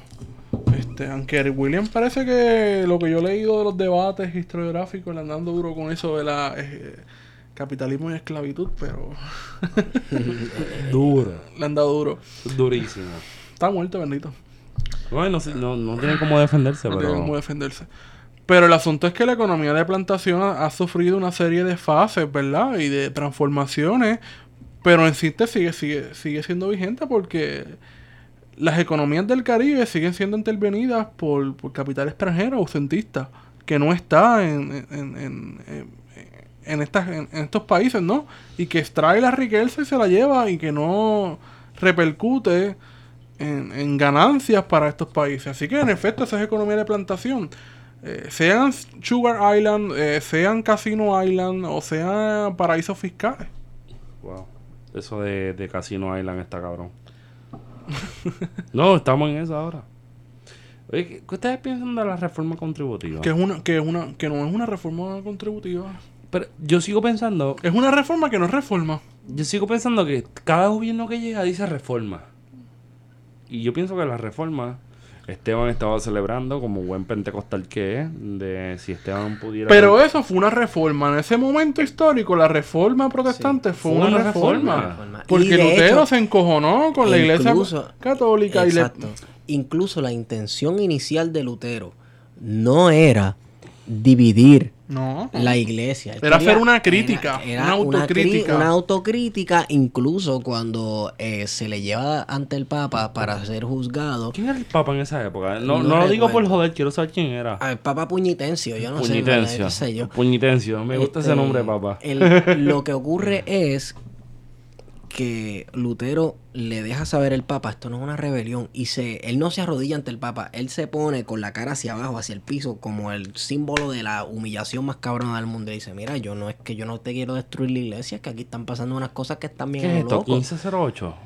Ah, Por ahí sí. Sí. Entonces, este, Son la, la, la, la, la tesis de Worms. sí, lo que ocurre es que, que también después Lutero se ven unos viajes bien Bastante jodidos, Sí, entonces, sí. ¿qué pasa? Para mí, lo que la reforma prote- protestante, lo que la dañó o lo que hizo que fuera una división de un cisma de la iglesia católica que lo dañó y a la misma vez hizo que fuera posible fue el- cuando se involucró la política, porque entonces ciertos príncipes vieron la coyuntura como una Estamos oportunidad. hablando del Sacro Imperio. Sí, del Sacro Imperio Romano. Romano germánico. Que, que es romano germánico, que entonces varios príncipes, ¿verdad? El, el Sacro Imperio se componía de varios principados. Los príncipes vieron una oportunidad como, ah, bueno, pues de esta forma yo puedo, o sea, me puedo escudar de la influencia del Papa y del mando del Papa sobre mí. Entonces yo lo que hago es que me meto a protestante y automáticamente pues ya el Papa no tiene potestad sobre mí. Un y tenki, unos un cuantos príncipes que... Ajá. Un tenki. No, no, no, un. Esa Sí, era un tenki, era un tenki. Entonces ahí entonces, claro, se provocó una división más grande todavía y se, se metió mucho más tensión y entonces acabó en violencia, unas rebeliones y de, de comuneros, ¿sabes? Una cosa bien nasty, de masacres, etcétera, y terminó irremediablemente dividiéndose Siglo. XVI. Siglo XVI. bueno, ya, La- estaba, ya estaba partida, ya estaba partida hace rato. Exacto. Este, que creo que en el mil, en el mil- no fue en el 1508, no, fue un poco 1530 y algo fue que se imprimió la Biblia Gutenberg. Porque la imprenta No, se inventa ese- en el eh, siglo Johannes, siglo XVI. Johannes Gutenberg. Y Digo, habían, habían unos inventos chinos que, que eran más o menos, iban más o menos ya por esa una de las una- cosas que mencionaba las 95 tesis de Lutero era la libre interpretación de la Biblia. Así que la aparición de las tesis de Lutero posibilita la disfunción de, la Biblia, porque los católicos hasta ese momento... Disfunción, democratización. Una democratización, La sí. es democratización más de la palabra de Dios. Sí, sí. ¿Y Porque hasta es ese Dios? momento se, se pensaba, ¿no? Lo que diga el sacerdote en el púlpito, Uh. esa es la verdad. Y en no, latín. y no es solamente eso. Y en latín, ¿quién carajo entendía latín? Porque el latín... Yo te voy a decir quién en- entendía latín. Los ricos, los, los que tenían ricos, dinero para educarse en latín. En el siglo XVI ya el latín ya no, ya no constituía, vamos, y las, las misas en la iglesia católica se hicieron en latín hasta el concilio eh, Vaticano II. ¿Dónde estaba Charlie? Que eso fue en los beato? 60 por ahí, ¿no? 50, y una- 60. Y una de las personas que metió presión para eso fue Carlos Manuel Rodríguez, el Beato. O sea, que estaba cabrón. Para mí debe ser hermoso ir a una iglesia católica y escuchar una misa en latín. no, Los que, mo- los que no, aprendimos latín, No, ¿tú sabes latín? aprendí algo. Eso de eh, Marvin Santiago decía una, una cita en latín. Marvin Santiago decía, Marvin Santiago decía, Esteban, Ajá. Atius mandus por ese cularos. Eso es, eso es. Y no mini pater. Eso es Wow, salsa. wow. No, pero pensando, pensando, fue- estoy jodiendo, pero Pero, o sea, pensando en esa Pensar que línea, desde el siglo XVI hasta el siglo XX se estuvieron dando la- las misas en latín. mi abuela, Y todavía estaban dándose las misas en espalda. mi abue- De no, espalda, ahí voy, exacto. ahí voy. Mi abuela que en paz descanse, mi abuela materna, María Praxedes Praxedes Soto. Mateo. Mm, por esa línea, María Praxedes Soto, Soto Vélez, me decía cuando yo estaba chamaquito, chamaquito me refiero a 14, 15 años, que ella lo que, lo que le molestaba, mi abuela era muy santera. Ella lo que le molestaba de la iglesia era que el sacerdote le daba la espalda a la gente. Entonces yo como chamaquito decía, ¿cómo carajo el sacerdote le da la espalda a la gente si le está haciendo todo de frente? Es que mira qué es lo que pasa. Está bien cabrón porque... Son ritos y, y to- Es, ¿sabes? es cosa, una, una cosa linda, o sea. Nada, vamos. nada, ok. Pero sí, cuán es feo lindo, se ve que alguien te eh, Se ve feo, pero, pero lo lindo del asunto es, si tú entras a una iglesia, o sea, nada de lo que ocurre durante misa, nada, nada, nada es coincidencia. No. Todo misterio. significa algo. Todo, desde que tú entras por las puertas y ves esos techos grandísimos que tú te sientes que eres una hormiga, eso es de maldad. Todo. Todo es adrede, todo es de maldad. Estoy metiendo una... Bueno, maldad sí, porque eso es lo que se usa luego entonces para dominar la psiquis de la persona. Anyway. Este... ¿Por dónde íbamos? Nos quedamos en la reforma protestante. No sé ni por qué entramos a eso, porque a mí me gustan Yo no esos sé, temas. pero ¿qué tal si... ¿Qué tal si hablamos de la persona que falleció hoy en el Coño, ¿fue hoy? ¿Eso fue hoy? Sí. Pinche porque la gente no va a saber cuándo hoy. Exacto. Es verdad. Falleció Bueno, una persona esta semana, esta primera semana de, De noviembre, finales de octubre. finales de octubre, principios de noviembre, fallece una persona en el sesco porque el colapso ¿Cómo, del cómo- Estado es cómo- tan evidente cómo que tú me es defines el sesco? ¿Cómo tú me defines esa cosa? El purgatorio. El purgatorio. Chócala. No, doble. Doble. Ya Yes. doble como Gilito que en paz descanse el purgatorio. Está cabrón. El sesco es una de las. Es el, el sesco es el purgatorio. Sí, cabrón. Ya. wow. Muere una persona en el sesco, la gente se queda como si nada, indiferente. Porque estás en el sesco, cabrón. La gente es indiferente en el sesco. Hay que ser indiferente en el sesco. Muere una persona y no llegó la ambulancia. Exacto. O sea, no habían ambulancias para atender la emergencia. Llamaron al 9 el 911 y se murió. Y la ambulancia nunca llegó. Punto. Nunca llegó. Y nadie hizo una plena. Aunque sea, pues, como diría el, el- el amigo Gary, Gary Gutiérrez. Brother, pero es el ten- colapso de, de, de lo que es el, el Estado. O sea, seguimos viendo cada vez más que las personas que confían en lo que es el Estado y lo legal. Y ese Estado de Derecho, entre Mm, no, te comillas. tires esa línea que la última vez me, me fui aquí medio trasquilado. Pero es, es verdad, o sea, la, la- la- la confianza excesiva en, en- en el Estado, en lo legal, Yo no tengo confianza en el la Estado. norma. Yo no estoy diciéndolo por No, ti, no, o sea, no, no, no, tienes no. que picar. No, no, no estoy picado, pero quiero usar este mo- Como buen marxista que cree en el Estado. Wario, Wario, Pero, o sea, es- Wario, que todo el mundo lo sepa. Yo te adoro, cabrón, y tú eres mi hermano. Ese Pero Wario yo la adoro. para mí, para mí, por lo, por lo menos, por, por lo menos para Fetito, que no compone un carajo, pero quiere decir algo. Para tú aspirar a- a acabar con el Estado, tienes que tener un Estado. Si tú vives en una colonia, no tienes un fucking Estado. So, si quieres... Tienes un Estado colonial que es peor, que, que está más cabrón porque... con unos déficits de es todo. Entraste en cero, pero no entraste en cero, entraste en fucking Bueno, pues, negativo. ¿cómo acabar con el capitalismo? Para acabar con el capitalismo necesitas capitalismo. Ahí es donde yo difiero. ¿Por qué? Porque yo estoy hablando de una cuestión más nacional, una cuestión de estatus que se construye desde una perspectiva distinta. El capital lo podemos destruir desde otra línea, pero si no tenemos ni siquiera herramientas... Maduro, Maduro, al yanqui dale duro. El imperio yanqui. Bueno, pues está bien, pichada, no voy a hablar de esto. Están usando artefactos explosivos para acabar con la revolución. ¿Tú ves esas pausas Mira, en que verdad, en verdad, en verdad yo lo que estoy hablando es como que tenemos que... Si alguien quiere ser anarquista, yo no tengo problema con ser anarquista. Yo soy medio anarquista y me gusta esa mierda, pero... Pero es que nadie está hablando de anarquismo, o sea, la, la, eh, Estamos el hablando de que Estado, el, el Estado aquí es una porquería, no funciona, pues, punto. porque no existe. Ese es el cabrón detalle. el Estado existe. Sí. El Estado a mí me gusta, a mí me gusta la crítica postmoderna en este sentido, porque la crítica postmoderna dice, mira, la existencia del Estado es posible sin una nación. Y ahí es que quizás vamos a diferir porque tú no crees en, en- en la cuestión nacional. No, no es que no crea Pero en la cuestión es nacional- que la odio, que es distinto. Yo lo digo abiertamente, yo Sí. odio la nación.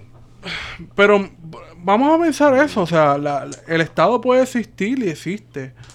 y está en descomposición.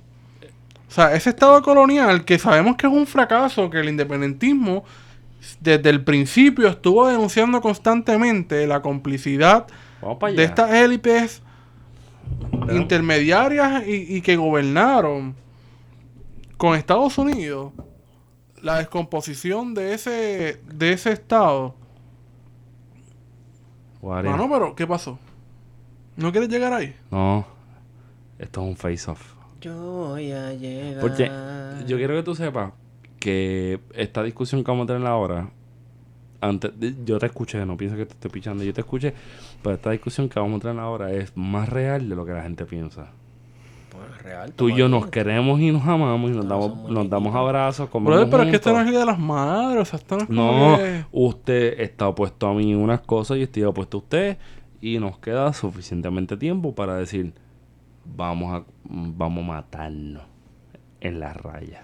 Hay rumor de de de funeral. Entonces, ¿Estás puesto para el problema? ¿Por qué? ¿Por qué? ¿Por qué? ¿Por qué no? ¿Por qué nos vamos a saltar la galleta ahora? Digo yo, no. Yo me saltaría galleta. No, tú eres el árbitro. Esto es como un celebrity deathmatch. Me Wario una pizza rusa. Oye, la burguesía. pídetela, yo la pago que se Esa joda. gente se va a cagar en nosotros a esta hora. Esa gente tiene que estar cerrada los rusos Ah, allí. Bueno, pues hermano, que no sean pendejos. Pizarro, bitch. Mano, pero que, Pizarovich. o sea, uno, uno ve que el independentismo con sus luces y sus sombras, porque podemos diferir de que El independentismo tiene luces y luces. Sombras no, No, tiene. no, no, pero, o sea, independientemente, por eso de, de pensar de que hay sus críticas válidas, ¿verdad? Al independentismo, que en efecto sí las hay.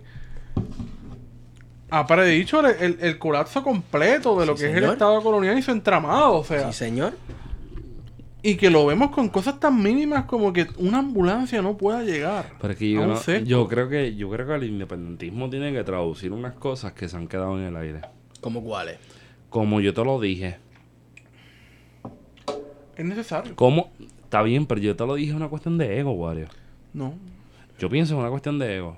Yo te lo dije que tú podías hacer esto y no lo hiciste y no, y, y, y a vida conciencia hiciste el desastre que era, pues está bien. que Wario, se murió alguien. Cabrón, es que el yo te lo dije es parte de una reivindicación histórica Ahí que no, que la, ¿sabes? no Hay se la han no se dado, no se la dan, no se la dan, papi, de que dársela. Si, si lo dijo, lo dijo, cabrón. Pero es que Hay no- cosas que no se dan en un vacío feto. No, Exacto. bueno, yo no pienso que. Mira que yo se supone que sea el árbitro. Dame un segundo, tú me estás-. ¡Neutral! Exacto. Objetivo. Wario. Wario, izquierda Wario, derecha. Wario, Tú me estás escuchando decir que se dan un vacío. No estoy diciendo vacío. No, no, no, pero por ahí se puede llevar la discusión. No, porque no. es lo mismo pensar. No, porque es- esa es la derecha. Que hay gente que piensa... claro, pero es lo mismo pensar que, que la culpa por la por- porque ganó, ga- ganó Bolsonaro en Brasil es de la izquierda. Ah, no, eso es un mamey. Eso es bien fácil. Porque esa es, la, esa es como tú dices, la cómoda. La cómoda.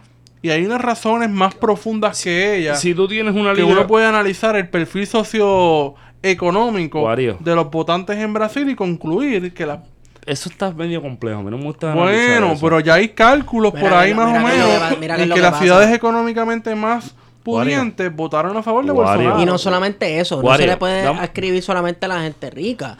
Por- Ajá, dime. Esteban, te- te dejo con esa. Baja ahora, montala. Si tú tienes un cuchillo con mantequilla y un horno y una libre de pan sobao, ¿qué tú haces con eso? Me lo como. La tostada. ¿Cómo le llamas a eso? No sé, cabrón. La fácil, cabrón, dale por ahí para abajo. Ok, ok. Eh. Brasil es un país Inmenso. so- socialmente Es grande con cojones y es Inmenso. el pulmón de América. Tiene el cabrón es- Amazonas. y es sumamente conservador. Déjenme decirles que en algunos aspectos sociales país es un, un país bien religioso y bien Bueno, conservador. Brasil. Yo no sé si tú sabes que Brasil tuvo uno de los primeros, yo creo que el único movimiento fascista en Hmm. los 30, de los Ah. primeros, fue Brasil. O sea, el movimiento eh, integracionalista me parece que se llamaba. Eh, y bajo el gobierno de Getulio Vargas, que era un golpe de Estado, la famosa revolución del 30, me parece. Ujú. Aquí haciendo un ejercicio de Wikipedia, claro que, sí. joda, Oh, sí, claro que sí. Hay un... Tulio Alperin tiene una historia genial de América Latina. Mm. Murió hace como tres o cuatro años. No le quita. Una lectura recomendada. Historia de América Latina. Historia contemporánea de América Latina, me parece que se llama. De Tulio Alperin.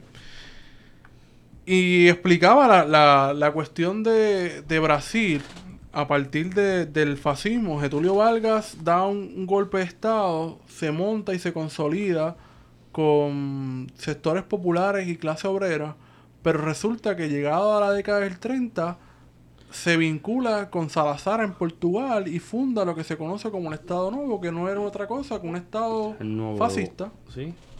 Que era la gente que corría con Mussolini y toda esta pendeja. O sea, indirectamente, pero estaban ahí es en curioso que rodillas. mucha gente ha vinculado el fascismo como que mira, eso no es, eso no es capitalismo, eso no es de derecha, pero muchos de los postulados económicos fueron legitimados precisamente por sectores de la derecha. Los liberales. O los que Porque se llaman liberales. Claro, porque el, el- el fascismo, una de las cosas más eh, importantes para el fascismo era partir no solamente del, del corporativismo, ¿no? sino de una visión transversal, Se camufla. se camufla Seguro. Y utiliza unas cuestiones raciales que en el caso de Brasil utilizaron algo que se conoció o se conoce historiográficamente como la democracia racial. Todos somos, todos somos una gran familia brasileña. Sí, sí.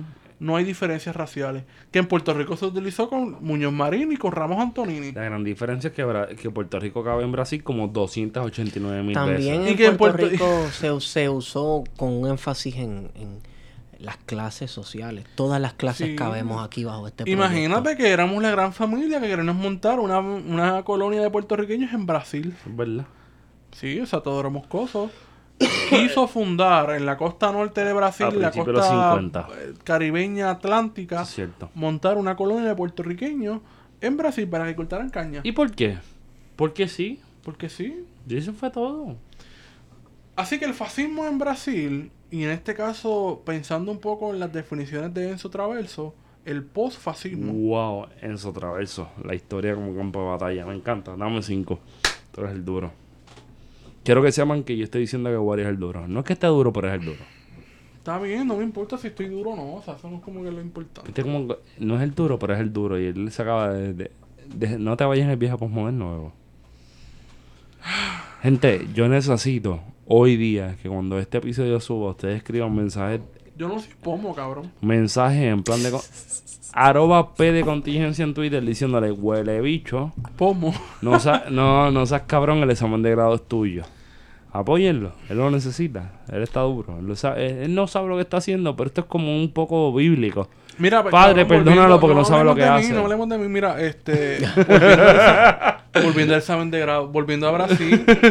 o sea, en los 60 tenemos otra dictadura. O sea, Brasil es constantemente La ha tenido junta unos lapsus bien cortos de democracia. Pero esos son los 60 de, de- del cono sur. Esos son los- Claro, Operación Cóndor, de por ahí de. de- de- Pero incluso esta Pero eso nueva, es admini- progreso, la ¿no? nueva administración, la administración... Eso le llaman progreso. Y si tú dices que eso es progreso, te dicen xenófobo. Mira, este- ay Dios mío, este, el, el, incluso este, la- eh, Bolsonaro que acaba de ganar se, eso es más normal. se montó, se montó sobre esta aparente nostalgia que hay de la Que dictadura. la dictadura. hay en Santo Domingo con Que la Trujillo, que Santo- estuvo en Puerto Rico ¿Tú la semana qué es lo que pasada. pasa? ¿Qué es lo que, ¿Tú sabes qué es lo que pasa? Trujillo. Domínguez Trujillo, que es hermano de una fiscal fe- de una jueza o fiscal Una federal. fiscal federal está más cabrón. Y que recibió escolta de la policía de Puerto Rico durante su estadía en Puerto es Rico. así. Está bien feo.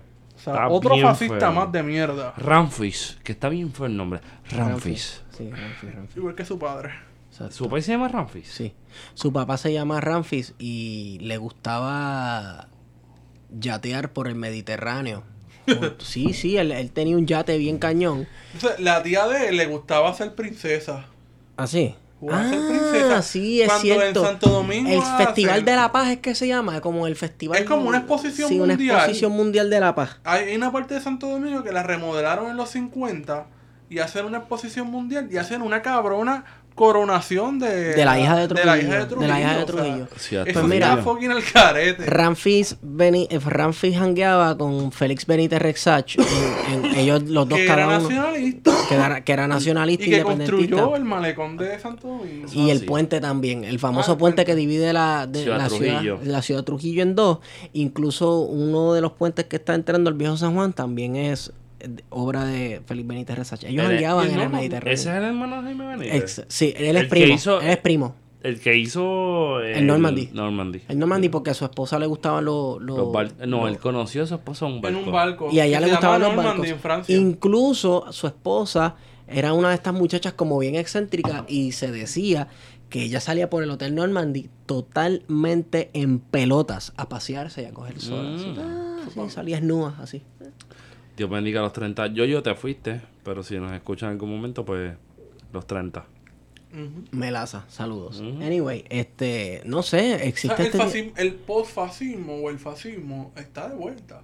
Sí, está de vuelta. Y viene más duro que nunca. está de Entonces lo cabrón es pensar que el fascismo o la vuelta a él, en sus diferentes denominaciones, en, en- en síntesis como dice ese traverso, el postfascismo, pensar que eso es progreso está bien al carete.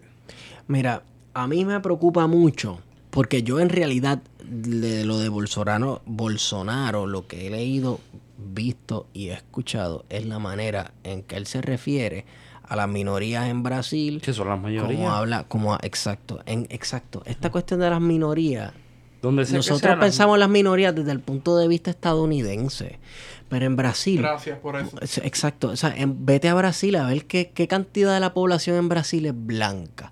Versus cuánta Él, población es mulata, Incluso Lula es blanco y- indígena, y, Dilma son blancos. exacto, O sea, y representan el negros. privilegio de, de, de raza, ¿no? De, eh, versus la población. Porque entonces, Si nos ponemos a pensar esta cuestión de la raza en Latinoamérica, que opera totalmente distinto a Estados Unidos, que es una cuestión bien binaria, Ajá. acá en Latinoamérica tenemos lo que se llamó el sistema de casta, que es mucho más complejo Y que sigue por ahí. y que sigue, claro, entonces tú Trigueño, mulato, el único lo presidente otro. que verdaderamente representa Ajá. la composición de latinoamericana Evo. es Evo Morales. Exacto, cuando me, a- me, me dijeron en el 2008, Obama ganó, esto es revolucionario. Y yo, perdón. Mierda, ¿eh? No, no. Un negro Oreo ganando las elecciones. Un negro que es un blanco. Mira, muchachos, te van a Por decir eso, aquí de ne- todo. Negro Oreo significa para mí negro por fuera, blanco por dentro. Te van a decir de todo aquí. Hay algo Cuidado. por ahí. Yo pienso que, que este episodio no tiene mucho que parir después de tener a Yo-Yo Boy aquí hablando con nosotros. Está cañón. Mano, pero yo realmente pienso que nosotros, creo que, no sé si es la opinión de ustedes, pero yo pienso que el fascismo y el posfascismo hay que combatirlo y la única manera de combatirlo es con la autodefensa. A la violencia hay que combatirla con autodefensa. Y no se le puede permitir. No pasarán. Y no es una consigna populista de la guerra civil española, de... Yo pienso que si, si, si el fascismo se quiere meter en Puerto Rico, que le metan y que hagan... Hay lo- elementos fascistas en Puerto Rico. Sí. Está bien, hay, estamos hay. hablando de gorditos que se piensan que con... con No son gorditos, cabrón. Mira, la, eh, eh, ok, espérate un momento. Aquí hay unas cosas, aquí hay unas cosas que yo quisiera definir. Esto ya va a ser en un episodio del futuro, pero quiero dedicarle un episodio a definir, porque hemos hablado de esto en el pasado, populismo. Ok, quiero hablar Oye, de tenemos que hacer entonces otro episodio de definiciones, de como hicimos una definiciones. definiciones populismo. No, no, no, no, no, no, no, no, no. No vamos a hacer esto en dos minutos. Porque Una. yo quiero. Esto es una discusión que yo creo que se debe dar a fondo. Cabrón, pero podemos para una hora. Una hora de populismo. ¿Qué es populismo? Perón es, po- Perón es populismo. El de Nicaragua, Guatemala, este... ¿cómo Perón es populista. Arbenz. Arbenz es populismo. Entonces, Castro es populismo. Castro es populismo. Eh, ahí hay un populismo envuelto, tú me perdonas. Bueno, pero podemos tener un debate. Y ahí. más Bueno, y no es como él usa- como tan- él usa- es más que todo eh, bonapartismo. Hay un debate. A mí, yo me lo encuentro debate. Cabrón, bien pues hay ese populista. debate a mí me lo pero es un debate que debemos dedicarle un episodio. Porque a, a mí me raya en lo populismo. Tenemos que empaparnos Castro. de, de Wikipedia, Sí. porque somos historiadores de Wikipedia. Exacto. Sí, sí. Hay un, hay un. Oye, güey, ¿tú, tú estás metiéndole duro a Wikipedia. Sí, sí, sí, yo soy historiador de Wikipedia. Yo, yo leí toda la biografía de, de Yo-Yo Boy en En Wikipedia. En Wikipedia. No, Te lo juro por la madre mía, cabrón. Te lo juro. Yo no sé si ustedes están tripeando, están en serio, se están tripeando Estamos jodiendo, cabrón. Estoy pasándome a los periodistas de cartón por el bicho. Ay, Dios mío, señor. Este, anyway, y también hablar de fascismo. Porque se menciona mucho la palabra fascismo, fascismo aquí, fascismo allá. Sin embargo, yo me he puesto a leer sobre fascismo y. y- ustedes, yo no sé si ustedes se están riendo de mí. Del No, fascismo, sí. Del fascismo. Del fascismo. Sí, de fascismo. Porque es progreso. Entonces, ay, Dios mío. Eh, Anyway, déjame hablar tranquilo, déjame hablar en paz. Por favor. Este. Plan de contingencia en un espacio políticamente correcto. Mira, No. Nunca mira, lo va a hacer. quisiera de verdad, y esto va a sonar bien Duela feo. a quien le duela. Esto va a sonar bien feo, Zúmbala. pero yo quiero saber más de fascismo. Yo voy a tener que leer Mein Kampf.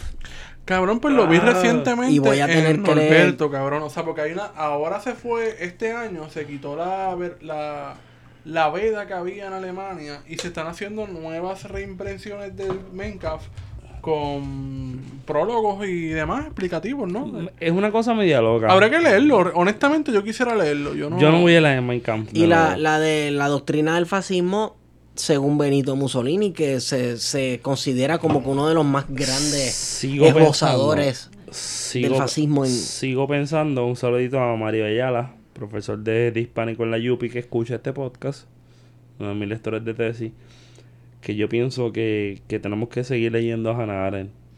Los orígenes del totalitarismo, ¿no? Totalitarismo. Gente, la- si ustedes quieren conseguir el libro, pueden pasar por plan de contingencia. Yo lo compartí la arroba, arroba tres de días. contingencia en Twitter. Porque yo pienso que una, una de las personas que vio el futuro, lo que vio Claro, porque lo vivió.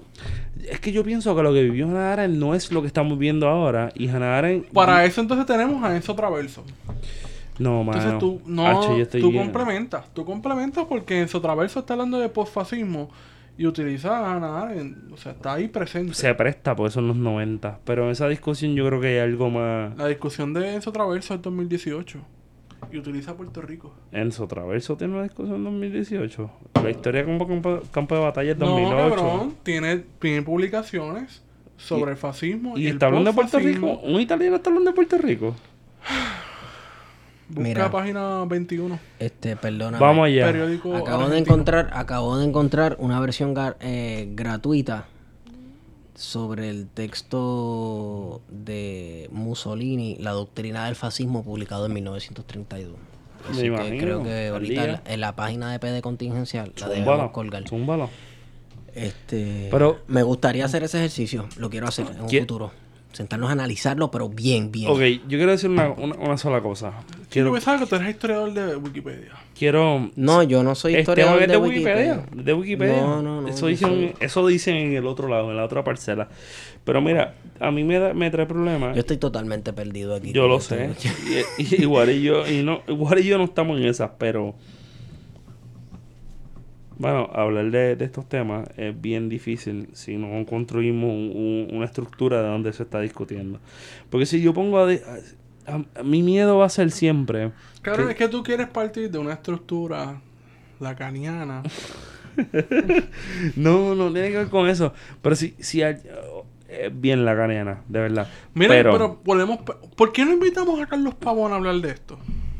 Pensar lo contemporáneo desde Puerto Rico. Pensar lo, lo- lo- vamos, los posfascismos. vamos, vamos, vamos. De hecho, en Buena DC idea. a- eh, de aquí probablemente a mes y medio tenemos a, a Ronnie Lebron hablando de, la, de unas cositas bien interesantes. De la historiografía puertorriqueña. Chacho, y estaría bueno De conectarlo la eso con- nueva historia. Eso estaría bueno conectarlo con, con Papo. Yo me atrevo a traer a Papo. Pero antes de eso, me, me atrevo a pensar un, un- un- un poco la discusión de, de- Esteban está diciendo que, que lean a Mussolini. Perfecto, léanlo. Si quieren leer a, Charles Manson, háganlo. Léanlo. Pero de todo lo que ustedes lean, establezcan una crítica. Ah, no, Ah, no, no, claro, no, todo esto es con, con un pensar, todo se debe de analizar. Yo por eso leo las pensamiento obras crítico. completas de José Stalin. Wario, ¿dónde te consigo, Bebo? En plan de... en Güero Candanga. Yo, me siento totalmente perdido. y Ustedes, y como ustedes tienen un. Mira, una José jodienda. Stalin fue un teórico importante. Joseph Stalin. Pero Stalin no, no fue teórico. De hecho, eh, Eh, me consiguen en Stigón por Twitter, Este, cabrón. Yo este, estoy- este- este es el episodio 30, ¿no? Este es el episodio 30, sí, señor. Coño, Oh, el 30. cabrón, son 30 semanas. 30 semanas que la gente nos está aguantando hablando mierda. Y, y me quiero tomar un segundo para decir, coño, mano, gente. Al día de hoy, donde sea que nos ven y nos digan, mira, el café que pagan, No nos hagan pasar vergüenza. la botella, la cerveza. Si ustedes nos ven, ustedes nos van, se nos van a pegar, nos van a dar un codazo, va a decir codazo, codazo no es sólido, es tocado. Por eso yo evito No, a mí no me dan puño en la calle, No, no, no, que me den un codazo y me digan, plan de contingencia está bien cabrón. Puede ser que este cabrón plan de contingencia, yo no lo sé, No, no nos diga. pero no lo diga. Y, y al final va a ser como un ejercicio de, llegaron las cervezas, no sé por qué llegaron, pero si somos Wario, si, si, si es Feto o es Esteban, sabemos por qué llegó. Eso no lo digan porque es bien incómodo, porque decir gracias no es suficiente para esta mierda. So, Wario Candanga. Wario, ¿tú, tú tienes Snapchat? No, chap. No. Uh, Wario Candanga. ¿Dónde te consigo Esteban? Stigón por Twitter. Y a mí me pueden seguir arroba phto feto. Larga historia. Si quieres escuchar esa historia, voy a hacer alguna vez. Voy a hacer algo público alguna vez y lo vamos a cobrar para una obra benéfica, pero no es ahora. Y esto fue la nota. No, esto no es la nota, este es el episodio 30. Este es el episodio 30. 30 semanas, casi un, un poquito más de un año. Un poquito más de un año, ¿no? Un poquito más de un año y medio. ¿Cómo así? 52 semanas una semana. Un menos, tú dirás. Diablo, 51 y 52. Cabrón, 50. cabrón, 30 episodios. Faltan 51 días. ¿Para qué?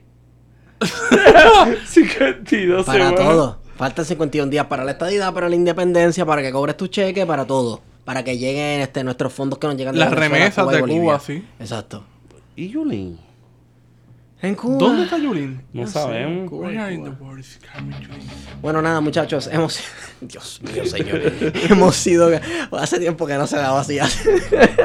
hemos sido con ustedes. Plan de contingencia.